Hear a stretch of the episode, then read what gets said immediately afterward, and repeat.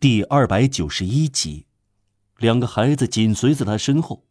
他们经过了安了密密的铁丝网，表明是面包店的门前，因为面包像金子一样，要放在铁网后面。加弗罗什回过身来说道：“啊，娃娃们，吃过饭吗？”先生，大的回答：“我们从早上到现在没有吃过东西。你们没有父母亲吗？”加弗罗什庄重的问。“不要乱说，先生，我们有爸爸妈妈。”但我们不知道他们现在在哪儿。有时啊，这比知道反而好。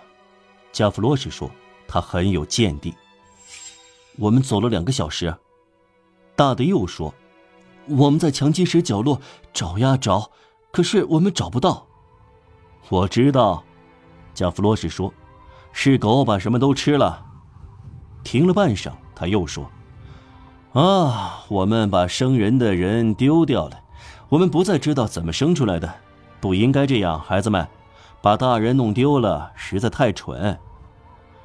唉，总得嚼点什么东西。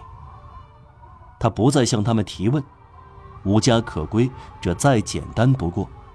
大的几乎又完全恢复到童年的无忧无虑，这样感叹：也真怪，妈妈说过，圣之主日那天要带我们去拿祝福过的黄杨树皮。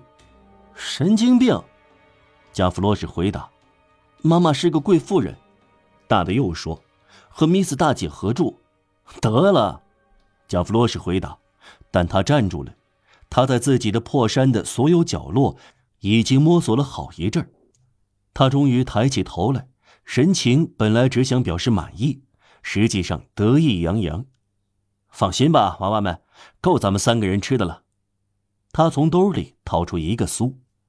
他不等两个小的有时间惊呆，把他们往前推进面包店，把铜钱放在柜台上，叫道：“伙计，五升丁面包。”面包店师傅就是老板本人，拿起一只面包和一把刀，切成三块。伙计，加弗罗什又说，他还庄重的补上一句：“我们是三个人。”看到面包师傅打量过三个吃晚饭的人，拿起一只黑面包。加弗罗什将一根指头深深插进鼻孔，猛吸一口气，仿佛拇指尖儿有一撮弗雷德里克大帝的鼻烟儿。他冲面包店师傅的脸愤怒地嚷了一句：“开克萨克萨！”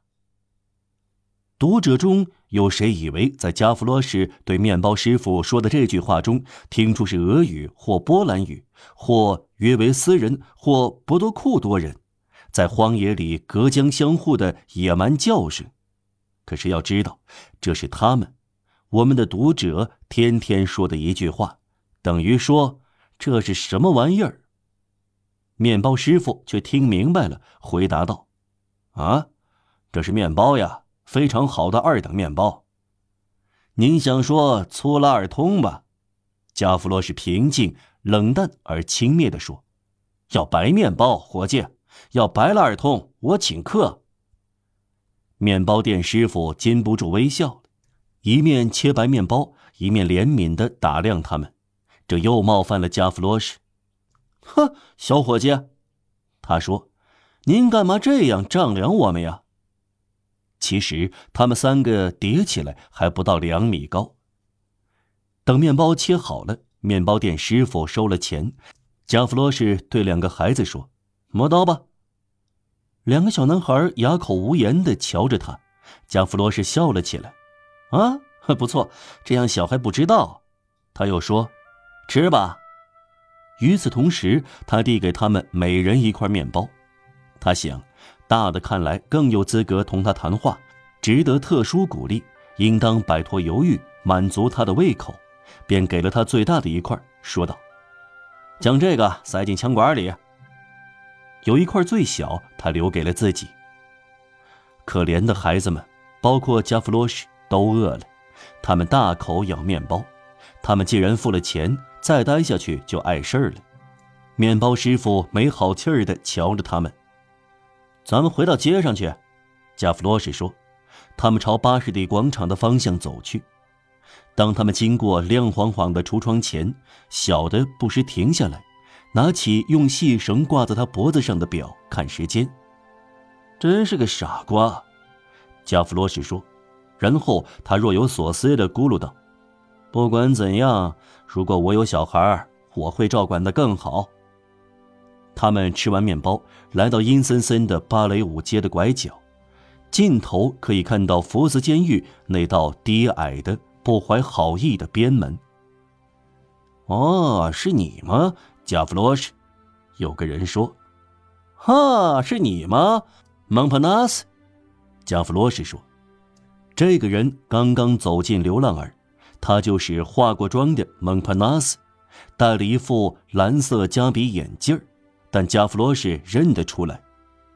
好家伙，加弗罗什继续说：“你有一件麻子胡记色的大衣，又像医生戴了副蓝眼镜儿。老实说，真够帅的。”嘘，蒙帕纳斯说：“别那么大声。”他赶紧把加弗罗什从店铺的亮光拉开。两个小孩手拉手，机械地跟在后面。他们来到一扇大门黑黝黝的拱顶下，避开目光和雨。你知道我要到哪里去吗？蒙帕纳斯问。到不愿登台修道院。加弗罗什说。有腔滑调。蒙帕纳斯又说：“我去见巴贝。”啊？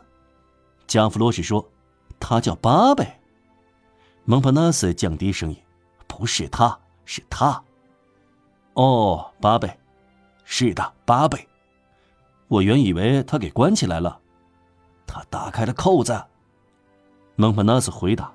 他三言两语告诉流浪儿，当天上午，巴贝押往附属监狱，在狱审走廊本该向右，他却向左逃走了。加弗罗什赞赏，这的确是身手不凡。真是个拔牙老手啊！他说：“蒙帕纳斯补充了巴贝逃走的几个细节，以这句话结束。哦，事情还没完呢。